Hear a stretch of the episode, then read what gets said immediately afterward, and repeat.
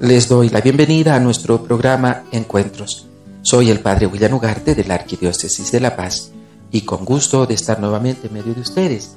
En nuestro programa estamos leyendo el libro La oración de la rana de Anthony de Melo.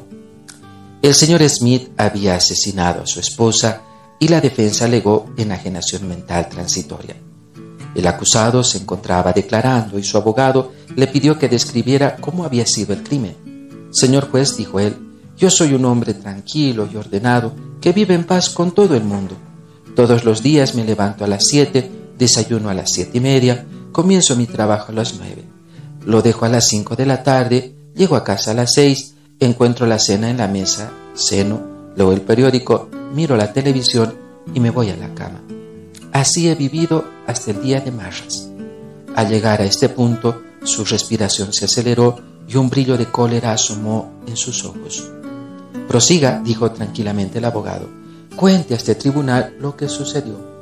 Aquel día me desperté a las siete como de costumbre, desayuné a las siete y media, comencé mi trabajo a las nueve, lo dejé a las cinco de la tarde, llegué a casa a las seis y descubrí, consternado, que la cena no estaba en la mesa. Tampoco había rastro de mi mujer, de modo que busqué por toda la casa y la encontré en la cama con un extraño. Entonces le disparé. Describa lo que sintió en el momento en que la mataba, dijo el abogado, visiblemente interesado en subrayar este punto. Yo estaba inconteniblemente furioso. Sencillamente me había vuelto loco.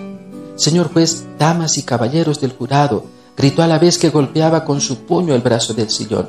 Cuando yo llego a casa a las seis de la tarde, exijo terminantemente que la cena esté en la mesa. Que tengamos una jornada bendecida por el Señor.